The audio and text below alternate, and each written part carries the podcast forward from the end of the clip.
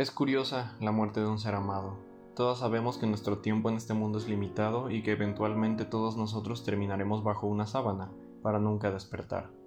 Y aún así, siempre es una sorpresa cuando le ocurre a alguien que conocemos. Es como subir las escaleras hacia tu habitación en la oscuridad y pensar que hay un escalón más del que realmente hay. Tu pie cae a través del aire y hay un fugaz instante de retorcida realización mientras ajustas tu forma de pensar las cosas. Cierro cita. Esta cita es de Lemony Snicket en su libro Horseradish, que no tiene una traducción oficial al español, pero podría traducirse como rábano picante. Quizá luego hablemos de ese libro. La muerte es un fenómeno curioso. Como dice la cita, todos somos conscientes de su existencia, mas nunca reparábamos en su inevitable presencia hasta que nos respira en la nuca es uno de los pocos aspectos absolutos de nuestra vida y paradójicamente también representa el final de esta misma. No sabemos qué hay más allá, no sabemos qué ocurre cuando nuestra llama se apaga. En el panorama general de las cosas no sabemos nada. Somos niños subiendo las escaleras de nuestra casa en la oscuridad sin saber cuántos escalones hay hasta el final y sin saber lo que hay más allá de ellos. Entonces elegimos creer y así comienza la historia de esta semana. Muy buenos días, tardes o noches, amigos de internet, bienvenidos sean a un episodio más de Ex. Memento Mori, palabras en latín, como el nombre de este podcast. El latín suele ser usado por gente pretenciosa que cree que el hablar en una lengua muerta les puede dar alguna clase de estatus. Una lengua muerta encaja con el tema de este episodio la perfección. E irónicamente, aunque no hay hablantes naturales del latín, es un idioma que aún se puede aprender y usar hoy en día, como si no estuviera muerto del todo. Se usa para fines religiosos, científicos o simplemente para darle un aire regio a las cosas y frases de nuestro día a día. Memento mori significa recuerda que morirás en latín, una frase que evoca a la efimeridad de la vida y de lo fugaz del paso del tiempo. No importa lo que hagas, recuerda que morirás. Es una frase que se originó probablemente en tiempos romanos, pero que no tomó una relevancia real, sino hasta el movimiento artístico del barroco allá por el siglo XVII. De cierta forma, el barroco fue el contraataque al pensamiento renacentista que había tenido lugar un tiempo antes, un movimiento caracterizado por los esfuerzos de la Iglesia en asegurar un poco más el control sobre la mente colectiva y el reciente enfoque en el individualismo que había estado teniendo lugar. No es por decir que el barroco fue un periodo de decadencia artística, al contrario, vemos a artistas como Antonio de Pereda que compondrían grandes obras tenebristas, y yo, bueno, si no se habían dado cuenta, soy fanático del tenebrismo en la pintura.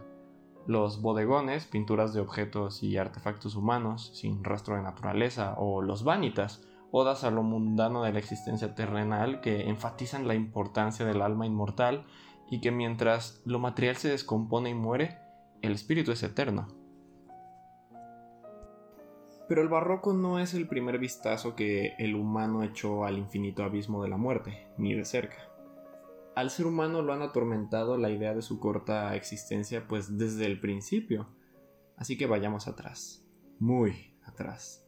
Más de 3.000 años antes de que Antonio de Pereda pintara Alegoría a la Vanidad, su obra más reconocida.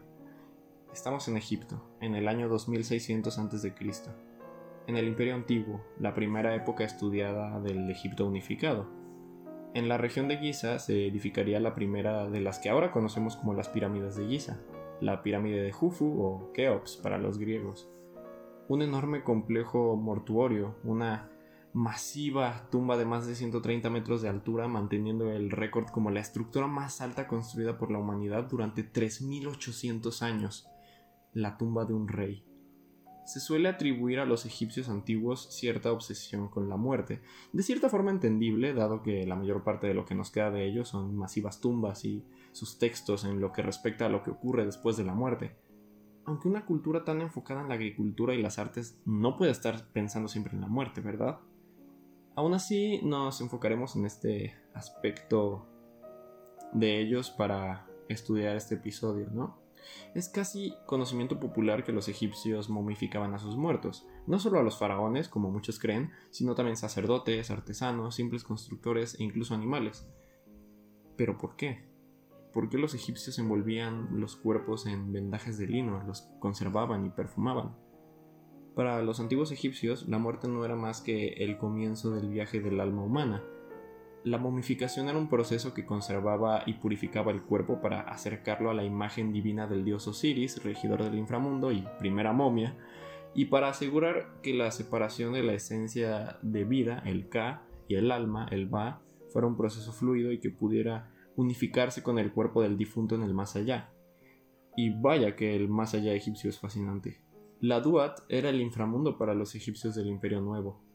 También eran los reinos por donde Ra pasa durante su, ciclo nocturno, del que hablé en un episodio anterior del podcast, jeje, vayan a checarlo.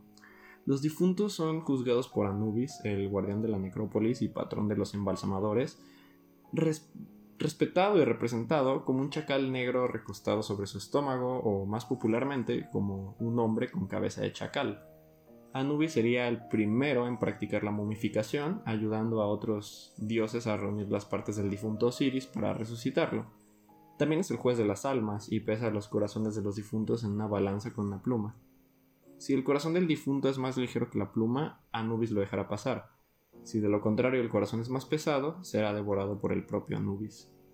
Representar la muerte de esta forma como algo que finalmente será la conclusión y juicio de las acciones del ser humano durante su vida no es solo algo que vemos repetido prácticamente en todas partes. No es una coincidencia. Me gusta pensar que es consecuencia del ser humano queriendo abrazar su lado benévolo y bueno, siendo pues recompensado por sus buenas acciones tras la muerte terrenal, ¿no? Obviamente el concepto de lo que es una muerte digna cambia en cada cultura. Para los nórdicos, la muerte más venerable era aquella en batalla, tras la cual las valquirias escoltaban al alma del muerto al Valhalla para comer y luchar eternamente hasta el día del Ragnarok. Para los cristianos, la muerte digna es aquella tras una vida libre de pecado y de virtud, o sea, libre de pecado y con virtud, la cual es recompensada con la vida eterna en el reino de los cielos.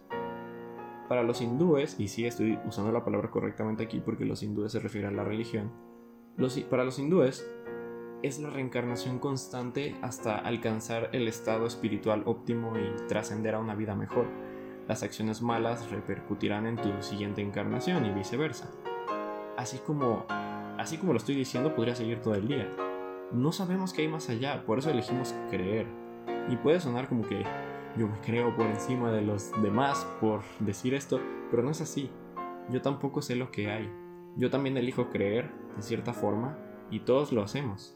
Todos nos preguntamos qué pasará cuando nuestro cuerpo deje de funcionar. ¿Reencarnamos? ¿Nos esfumamos en la nada? ¿Hay una vida después de esta? Por ahora no hay respuesta, supongo. Aquí hay otra historia curiosa. Pasamos a China, más específicamente a los inicios de la dinastía Qin, más específicamente al fundador de la efímera dinastía, el emperador Qin Shi Huang. Puede que el nombre no le suene de primeras, aunque es un nombre muy importante. No solo fue el primer emperador de la China unificada, sino que además fue el emperador que ordenó la construcción de los famosos guerreros de terracota, más de 8.000 figuras de guerreros imperiales de todos tipos, infantería, arqueros, generales incluso caballería y carros de guerra y no son idénticos. Cada rostro tiene rasgos y atributos étnicos que los vuelven técnicamente únicos y diferentes los unos de los otros. Se descubrieron en los 70 y aunque se han ido excavando poco a poco, dichas excavaciones se pospusieron. En un momento explicaré el por qué. Pero ¿por qué se enterraron miles, literalmente miles de esculturas de guerreros en medio de la nada, donde nadie pueda apreciarlos por su detalle? La respuesta es tan simple que casi da risa. Se pensaba que si se enterraban a todas estas tropas, a todos estos soldados de terracota junto con el emperador, lo protegerían en el más allá. Que tiene que temer un emperador en el más allá. Y si realmente hay algo tan temible como para moldear a más de 7000 figuras diferentes para proteger al emperador de eso, quizá haga falta más de un ejército para enfrentarlo. ¿Así de intenso es nuestro miedo de la muerte? ¿La incertidumbre del más allá? Antes dije que se pospusieron las excavaciones de los guerreros de terracota. Esto es debido a que, contrario a lo que muchos creen, los guerreros están pintados, o bueno, los que siguen enterrados lo están, al menos, Cuando se saca una de las figuras de la Tierra, los colores siguen conservados pero desaparecen al cabo de unas 5 horas de ser expuestos al aire debido a la oxidación. 5 horas. ¿Se imaginan ver el color degradarse tan rápido? Es como si estuvieran hechizados para servir al emperador en el más allá. Y al sacarlos, esta magia simplemente se desvanece. Y hay un extraño fenómeno al observar estas esculturas desprovistas de la magia que tenían. Con el color del material con el que están hechas, sin las pupilas o irises pintadas y con colores que les confieren calidez y humanidad, parecen, bueno, estatuas sin vida, ojos vacíos y solemnes. Verlos alineados en sus posiciones de combate, esperando un combate que nunca llegará, es. es extraño. Y algo similar ocurre con las estatuas griegas que también estuvieron pintadas en sus días. Se ven raras con la pintura, sí, pero eso es porque estamos acostumbrados a la imagen de estatuas griegas con ojos vacíos, muertas, inhumanas. El color, los ojos llenos de vida, les da una imagen que nos incomoda observar. Su propio valle inquietante, se podría decir. Además de que parecían alcancías de yeso, de esas que probablemente pintadas de niño. Pero volviendo al tema. Hasta ahora no han podido descubrir una forma para sacar a los guerreros sin que se oxide la pintura, así que las excavaciones se han pospuesto hasta encontrar una forma de conservar el pigmento. Y bueno, hasta que ese día llegue, el emperador Qin aún tiene cientos de soldados para defenderlo de lo que sea a lo que se esté enfrentando en el más allá. Sé que el tema de este episodio es disperso, quizá no encuentren mucho sentido en las historias que les estoy contando, pero todas colindan en un punto focal. Nos asusta la muerte. Escondemos su inevitabilidad en lo más recóndito de nuestras mentes para que no nos moleste en nuestro día a día, pero a veces no podemos evitar que nuestra mente divague por esas aguas y asusta. Memento mori, no olvides que morirás. Y no lo olvidamos, nunca lo olvidamos. Y algunos hacen cosas de lo más curiosas para descansar un poco más cómodos, para darles un poco de paz a la hora de morir y no saber qué hay más allá. Pero no todo tiene que ser oscuro. No olvides que morirás, pero ¿por qué preocuparte? No hay nada que puedas hacer al respecto. Disfruta, vive. Puede sonar a que es difícil sabiendo todo esto, pero cuando pensamos que la vida es algo limitado, es cuando la disfrutamos más. Perdemos gente, lloramos, les rendimos culto y seguimos adelante. Así ha sido siempre.